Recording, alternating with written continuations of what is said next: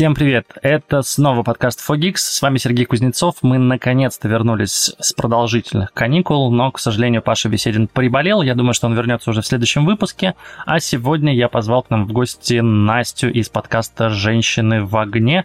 Я надеюсь, что у вас уже скоро запустится новый сезон, а пока что вы можете послушать все предыдущие. Там довольно интересно. Настя, привет! Всем привет! И мы начнем сегодня с довольно интересной и даже забавной новости. В США пользователь сгенерировал картинку с помощью довольно популярной нейросетки Midjourney и занял первое место в конкурсе изобразительных искусств. Если помнишь, пару недель назад очень вирусилась нейросеть Midjourney, люди генерировали изображения, постили в соцсетях, там довольно просто и быстро можно было зайти, то есть ты в Дискорде просто заходишь, пишешь э, сообщение, и тебе тут же, там буквально через минутку ты получаешь красивую картинку, и тогда уже были разговоры, что ну как же вот иллюстраторы и художники, они потеряют заработок, и тогда многие говорили, да нет, ну там люди все же рисуют лучше, нейросетка это нейросетка, но нет, вот смотри-ка на конкурсе изобразительных искусств дали награду э, нарисованному изображению компьютером, то есть который никогда в жизни не видел э, живую природу и живых людей. Как думаешь, к чему это все? Ну, не вижу в этом ничего удивительного. Как бы, ну давай так, во-первых, мне кажется, что все же изображения, которые генерирует нейросеть, они немножко криповые бывают. Особенно, если... Особенно с людьми, да. Да, с людьми и с какими-нибудь животными. Ну, прям вот это так, на грани. А можно посмотреть, в принципе, на весь социокультурный слой сейчас. Есть уже книга, которая написана совместно с нейросетью, есть уже музыкальные произведения, которые написаны нейросетью. Но при этом нейросеть пока не может родить чего-то самостоятельно, что-то уникальное. Все же, да, там она рисует картинку по запросу, и этим человек всегда будет Слушай, ну человек ведь тоже обучается на куче всего, то есть, условно, слепые люди, они же, ну, не могут нарисовать чего-то такое, чего они никогда в жизни там не видели, не знают. То есть художники в основном-то они как бы зрячие, они в курсе, ну то есть это у нас в голове тоже нейросети, по сути рисует она, просто здесь она искусственная. Есть художники с проблемным зрением, это не новость. С рождения? Я думаю, что да, в том числе. Но они рисуют какой-нибудь там супрематизм и экспрессионизм. Нельзя сказать, что то, что рисует нейросеть, это какой-то суперреалистичные штуки. Давай так, она тоже никогда ничего не видела. Но, в общем, странное сравнение. А, не вижу ничего страшного в этом. Мне кажется, что то, что можно будет с помощью нейросети проиллюстрировать какие-то простые штуки, это здорово. Вот, но это ни в коем разе не обесценит работу художников и дизайнеров, потому что, ну, потому что слишком много факторов, пока которые нейросеть не может учесть.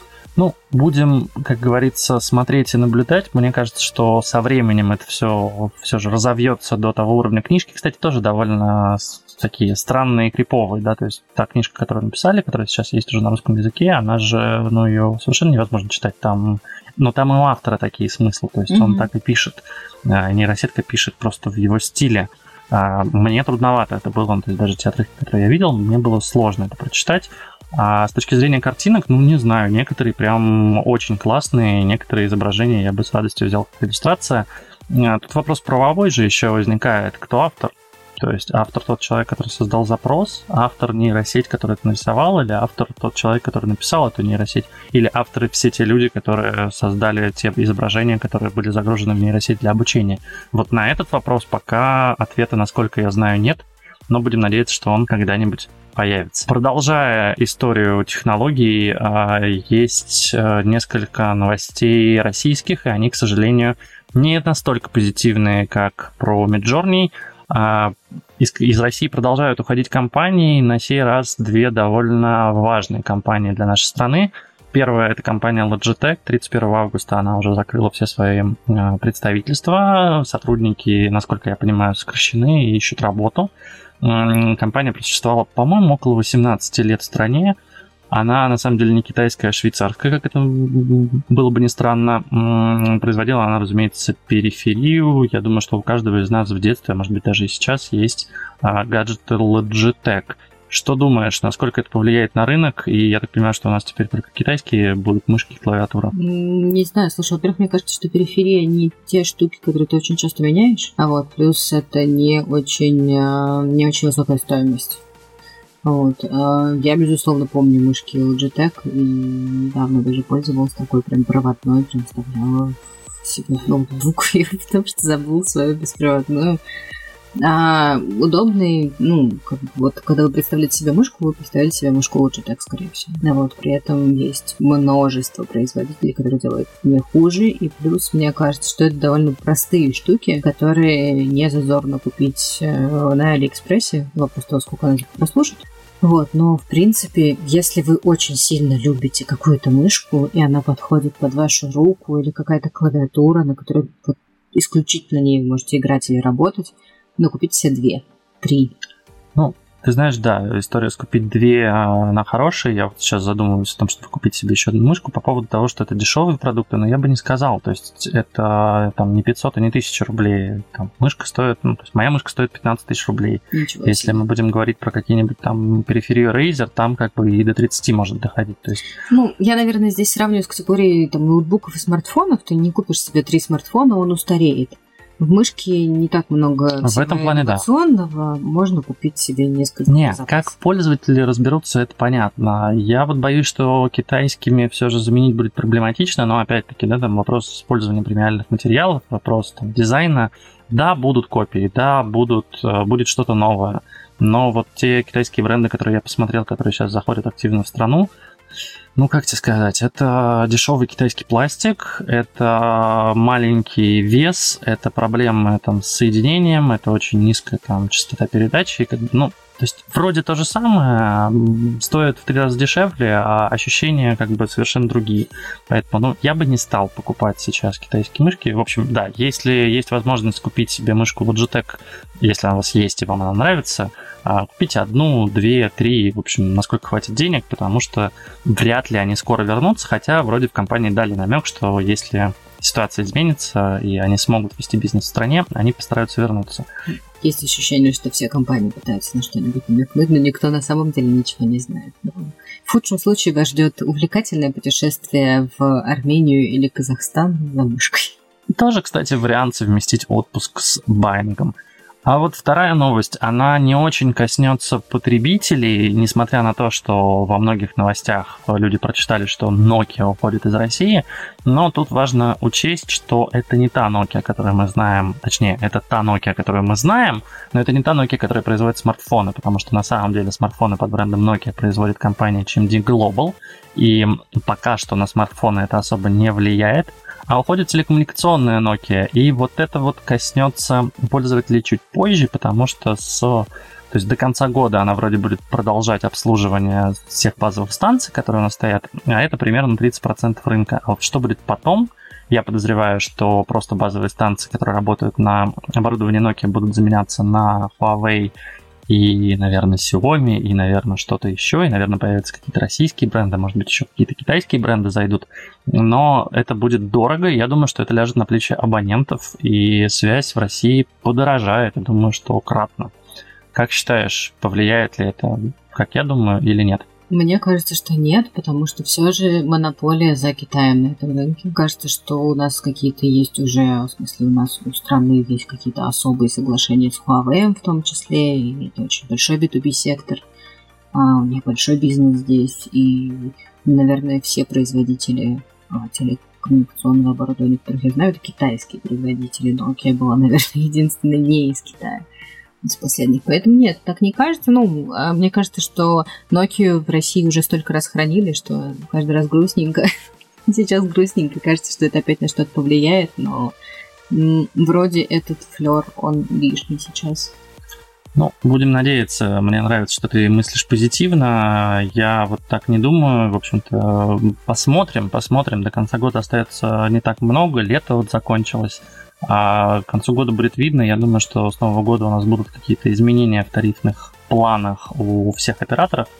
А за, как говорится, океаном а, в соцсети, которую нельзя называть, хотя нет, это, по-моему, еще можно, в Твиттере а, грядут изменения, там наконец-то появится функция редактирования постов для платных подписчиков. Мне, конечно, дико странно смотреть за тем, как развивается Твиттер. Я в нем сижу с 2006, наверное, года, может, письмово. И сначала они такие, нет, у нас будет 140 символов больше, мы не дадим. Потом, ладно, дадим больше. Потом пользователи такие, блин, а сделайте редактирование. Во всех соцсетях сейчас есть редактирование, потому что, ну, бывают опечатки, бывает ты банально что-то неправильно написал, тебе нужно, ну, то есть тебя подловили в комментариях, сказали, слушай, ты вот там плохо правил факт-чекинг, пожалуйста, измени, исправь информацию. Тебе нужно это исправить. Возможности такой нет. Более того, это возможность у тех, кто не платит деньги, так и не появится. Как ты считаешь, можно ли, ну, то есть, нормально ли это поведение для соцсети, не давать юзеру редактировать свой же контент, ну, то есть, удаляй, публикуй заново, или там э, пиши реплаем, пожалуйста, что там, что не так в твоем предыдущем твите. Я сейчас, во-первых, пытаюсь понять, что такое платная подписка на Твиттер. Что такое Твиттер? Что такое Твиттер, я знаю. Это что-то из моего далекого-далекого прошлого, и сейчас иногда приходится читать какие-то треды, вот, или что-нибудь от Алины Маршинкуловой, уж простите, такая у меня специфика информационного поля. А, ну, мне кажется, что это, конечно, какой-то базовый абсолютно инструмент редактирования, а, и как это ни странно, здесь, наверное, пример для всех был Telegram, а не какие-либо другие социальные сети. Ну, да. Вот. Э, недавно видел очень смешной мем, где чувак просит в Телеграме удалить его сообщение. Да, конечно, бро. Просто удаляет, а потом просит WhatsApp. Он как будто кричит, что он удалил сообщение. Очень смешно. Вот. Эм... Да, это, кстати, дико бесит вообще. Ну, да. есть Непонятно, зачем. Я удалил сообщение, такой, этот пользователь удалил сообщение. И тебе же потом приходит человек и говорит, а что ты там удалил? А что ты присылал? Такой, блин, ну если я удалил, я не очень хочу говорить, наверное, об этом. Может, и печатка была какая-то, может быть, еще что-то. В WhatsApp это до сих пор же нельзя редактировать вроде сообщения, да? По-моему, нет. Вот недавно только стало можно удалить. С ума сойти вообще. Ну, примерно уровень развития Твиттера, как у WhatsApp. Очень много пользователей, не знаю, сколько у Твиттера, но много. Не, не, не, не очень интересная функциональность. Слушай, по поводу платной, да, в общем-то, год назад, по-моему, они ввели платный Twitter Blue, что называется. Стоит он около 5 долларов в месяц. Ты платишь деньги и получаешь доступ к кастомизации и отмене отправки твита. И вот сейчас будет еще редактирование твита. Ну, то есть это просто дополнительная функция для тех, кто часто Это же все под давлением под эгидой Илона Маска сделано, я правильно понимаю? А с Илоном Маском вообще непонятно. Они там вроде расторгли соглашение. Я, честно говоря, боюсь влезать сейчас в эти новости, потому что мы подкаст пишем раз в неделю, а новости про Илона Маска и Твиттер появляются чуть чаще. Вроде они расторгают соглашение, вроде Илон Маск отказывается от сделки, но... Интересный прецедент. Посмотрим, что там будет финально, кто кому денег заплатит. Вот. А, будет в любом случае интересно. Ну, в общем, если вы пользуетесь Твиттером, если у вас есть возможность платить за подписку Twitter Blue, знайте, что там теперь можно будет редактировать сообщения. Наверняка это было безумно важно для вас. Может быть, нет. А, возвращаемся в Россию. А, компания MVideo Eldorado начала продажи отечественных операционных систем вместо операционных систем компании Microsoft и э, софта, который называется R7 Office, операционная система, соответственно, называется Red OS. Сделана на базе Linux, то есть ядро там внутри обычное Unix. А, выглядит это странно и, честно скажу, плохо. Как этим пользоваться? И ладно, я понимаю, как я этим буду пользоваться. Надеюсь, никак. Ну, я знаю, что если мне вдруг придется, то, в принципе, у меня был Linux в жизни, у меня стоял Mint, у меня стоял Ubuntu, я как-то разбирался с Федорой. В целом, я, наверное, смогу, значит, сжать кулаки и попытаться поставить это все, заставить это все работать, и, возможно, даже там набирать текст, что-то кому-то отправлять, редактировать и так далее и тому подобное. Я не очень понимаю, а как вот женщины в бухгалтерии будут с этим работать? Как будут с этим работать, а, не знаю, на заводах, например, люди, у которых очень маленькая техническая грамотность, и для которых это все выглядит как просто какой-то иной мир. А, ну, как ты считаешь, каковы шансы у российского софта импорта заместить а, Word, Excel и, собственно, Windows? Ну, давай так не будем никого оскорблять. Я думаю, что при желании все совсем разберутся. Вот, на все нужно время. И в жизни человека бывает не одна операционная система, а иногда, когда ты переходил с Windows у тебя как будто просто все заново. Ничего не понимаю, что здесь происходит. А очень просто на самом старте хейтить. Я бы с удовольствием занялась тем же самым, но хочу высказать какой-нибудь иную точку зрения, отличную от твоей. А, ну, может получиться же. Ну, типа, мы всегда готовы к тому, что ничего не получится. То, что сделано в России, будет плохо. Но у нас есть хорошие музыкальные сервисы. У нас есть, не знаю, там, сервисы каршеринга классные. У нас есть э, свои социальные сети. Ну, типа, что-то у нас есть, что-то получается. Ну, по-моему, ни один заход с э, смартфонами не зашел. Вот. А как же смартфон Ростеха, который безумным тиражом, сколько там, 50 штук, продался на 50 тысяч, по-моему, штук. Слушай, нет, у нас есть сервис, это понятно, у нас действительно есть там классный каршеринг, но с точки зрения музыки, ну, блин, так это, ну, порованное все, по сути, ну, то есть это сделано на базе. Там, мы сейчас не там... говорим про оригинальность идей. Не, мы говорим про оригинальность идей как раз, ну, то есть Microsoft — это операционная система, особенная, созданная, то есть Windows — это операционная система, созданная Microsoft, а как бы она оригинальная. Здесь тебе предлагают а, российский дистрибутив Linux за деньги, который как бы открытый. Иди, скачай, ну, то есть скачай Ubuntu себе поставь. Странно, на самом деле меня... Три с половиной тысячи стоит лицензия на ПК. Да. На год? На год. Не на месяц. А, меня сразу Почему не навсегда? мысль о том, что есть ли в Иране своя операционная система. Мне стало это вдруг очень сильно интересно. Я не знаю, я не очень хочу сравнивать нашу страну с Ираном. Но мне непонятно, ну то есть, смотри, эта история очень вторична. Это просто на базе Linux сделали, ну то есть, условно, ты сейчас тоже можешь пойти и сделать свой дистрибутив на SyncOS. Это идея для бизнеса. А, наверняка, и была такая Болджен, вспомнишь, ее по новостям везде показывали, значит, там школьник из Саратова, по-моему, сделал, его, собственно, звали, по-моему, не Болженов или как-то так, сделал Bolgenos, и как бы все раскритиковали, потому что, ну, блин, это просто Linux, да, на Linux можно натянуть любую оболочку, которую ты нарисуешь, вот если у тебя есть Photoshop, или любой другой российский софт, который можно использовать в Paint. А, Paint тоже, подожди. Ну, нет пока графического софта, но суть нейросеть нарисовать. Вот, сделается. можно попросить это нейросеть. Это будет, кстати, круто и очень оригинально. Да, смогу ли я за 3,5 тысячи в год продавать, это непонятно. Нет, там надо будет дороже продавать. Возможно. Ну, короче, тут вопрос э, на самом деле в совместимости. Ладно, научиться пользоваться, научиться. Но я помню дичайшую несовместимость, например, документов OpenOffice и Microsoft Office, когда ты просто делал на Linux документ, отправлял его, а другой человек не мог его прочитать. И наоборот. Я не знаю, починили ли это сейчас, но я очень надеюсь, что если российская компания берет деньги за операционную систему и за офис, то они хотя бы будут отвечать за качество. Очень на это надеюсь, если вдруг вы нас слушаете. А, постарайтесь. Постарайтесь, пожалуйста, да. И снова уходим за океан. Компания, хотя почему за океан, они вроде китайские. DJI а, представила беспилотник Avata FPV. А, по сути, это беспилотник, на котором можно, который скоростной, у них это первый дрон, насколько я знаю. То есть DJI вообще производила очень много дронов для съемок, а, много любительских дронов, ну, соответственно, ты можешь полетать и сделать какие-нибудь классные а, сторис для Инстаграма или для ТикТока. Инстаграм, кстати, принадлежит компании Мета, между прочим, экстремистской организации, признанной в Российской Федерации. Все время забываю это упоминать. Так вот, дрон Avata FPV – это первый дрон DJI, на котором можно летать быстро. Единственное, что меня в этом смущает, а, его хватает на 18 минут. Я вот по своим ощущениям, когда летаешь на коптере, 18 минут это очень мало, потому что я летал по 30 минут, и 30 минут это мало, а здесь всего 18. Зато они, он продается сразу с очками, сразу, значит, с джойстиком. Ты это все подключаешь, ты в очках можешь вот делать красивые пролеты над какими-нибудь озерами, реками, горами. Можешь делать это максимально быстро, я сейчас вспомню, какая у него скорость, или не вспомню.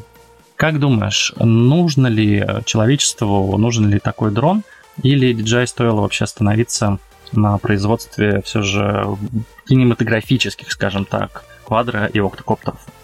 Слушай, мне кажется, что граница между профессиональным и любительским оборудованием, она стирается просто ежесекундно. Она огромная, она в два раза практически по цене. Да, но я ну, iPhone тому, обычный, что... iPhone Pro, например, стоит сильно по-разному. И качество, кстати, разное. iPhone это не профессиональная и любительская история, говоря так. А, все же iPhone Pro это профессиональная, между прочим, на него снимают фильм. Да, пусть а, просто, ну, есть кинематографические коптеры. Я не уверена, что им нужна такая скорость, которую выдает эта новинка.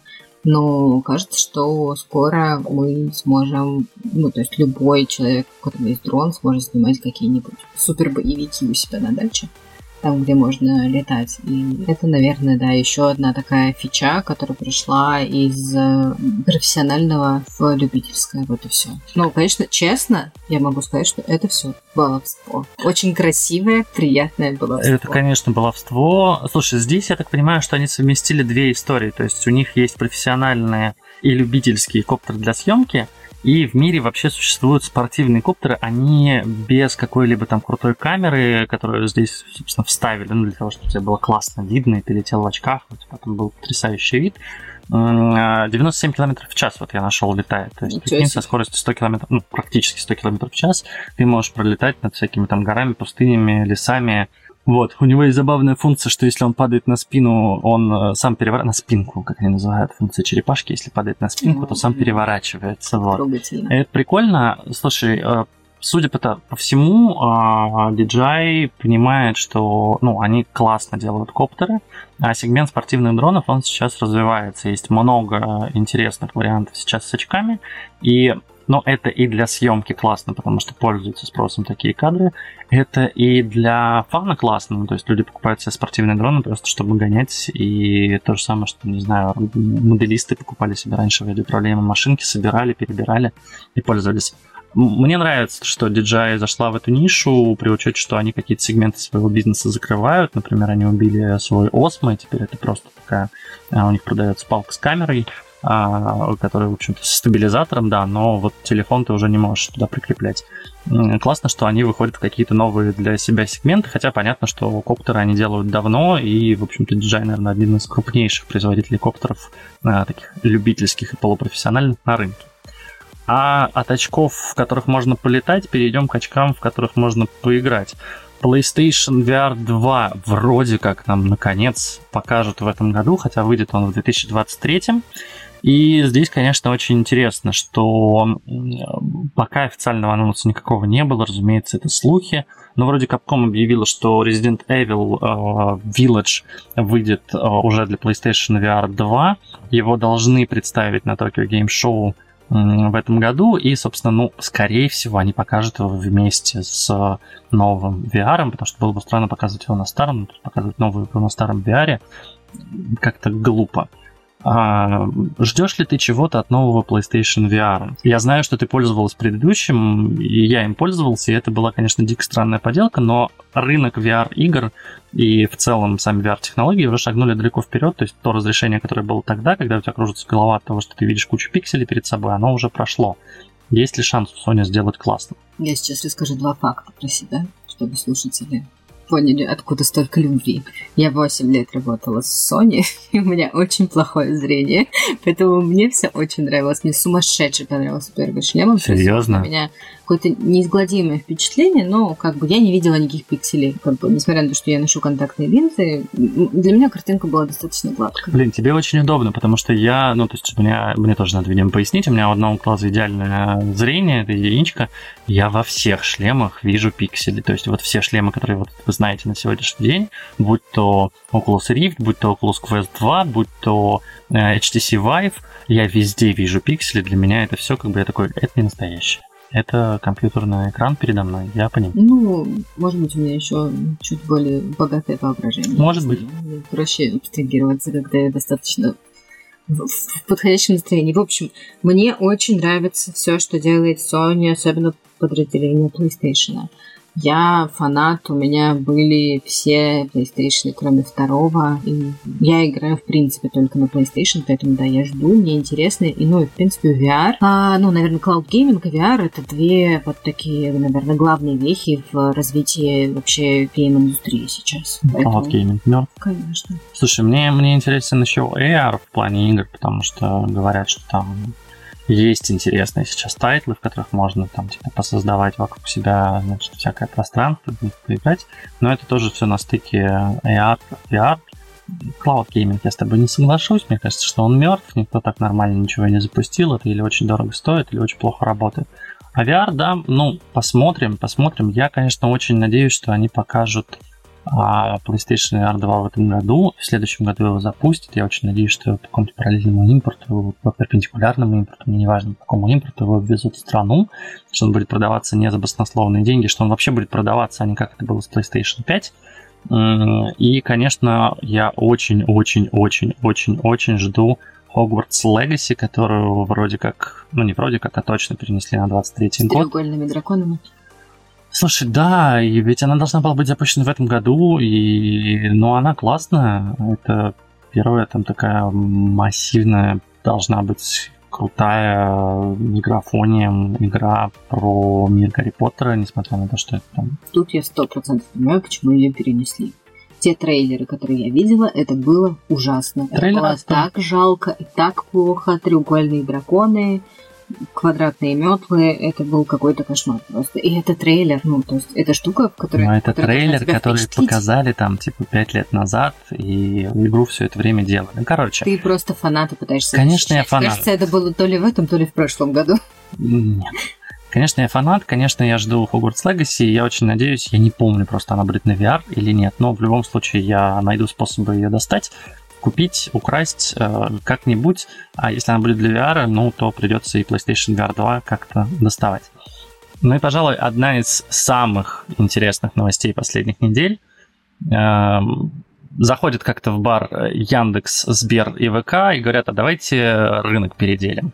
Как наверняка вы слышали, потому что об этом трубили во всех источниках, ВК со Сбером решили выйти из совместного предприятия и, по сути, очень сильно поделили медиа и сервисный рынок.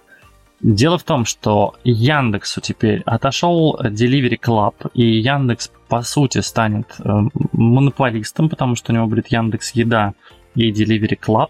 Непонятно, пройдет ли это сделку в ФАСе, но подозреваю, что да. А, что касается сервисов, а, Дзен и новости от Яндекса уходят в ВК. Причем самое интересное, домен Яндекс.ру на некоторое время, пока неизвестно, к сожалению, на какое, будет переадресовывать на Дзен.ру, который уже будет принадлежать ВК полностью. Интересно, потому что домен Яндекс.ру у Яндекса очень давно, и они теперь все свои сервисы вынуждены были перенести на я.ру, убрать новости в главный.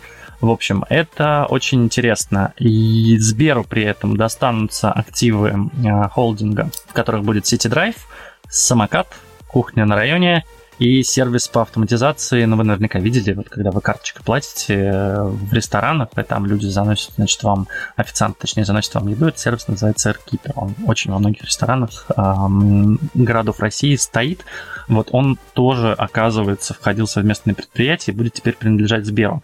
При этом ВК и Сбер не расстаются плохо, как говорится, и более того, они продолжают партнерство. И вот на днях была новость о том, что в Русторе запустили инап платежи, сделаны они как раз на технологиях Сбера. То есть разработчики, которые делают софт под Android, теперь могут загружать приложения с возможностью платежей внутри них а в Рустор и авторизовываться, собственно, с помощью Сбербанка, и люди смогут через Сбер оплачивать какие-то покупки, не знаю, там, золотые монеты в игре, или вы захотите какую-нибудь там подписочку купить.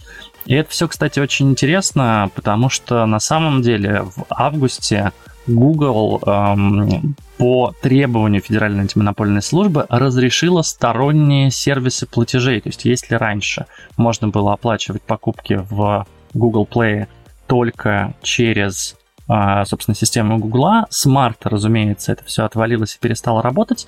ФАС вынесла предупреждение, и Google с августа разрешил. Так что теперь, по сути, можно оплачивать и в Русторе, и в Google Play. Но у меня большой вопрос, а научился ли Google Play принимать карточки МИР, или все же там можно только мастер-кардом платить, который у нас не работает?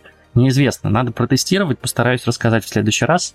Ну что ж, а это был подкаст Fogix. Сегодня в гостях у нас была Настя из подкаста «Женщины в огне». Напоминаю, что вы можете подписаться на него во всех подкаст-платформах страны и послушать все предыдущие выпуски. Аудио скоро должен выйти новый сезон.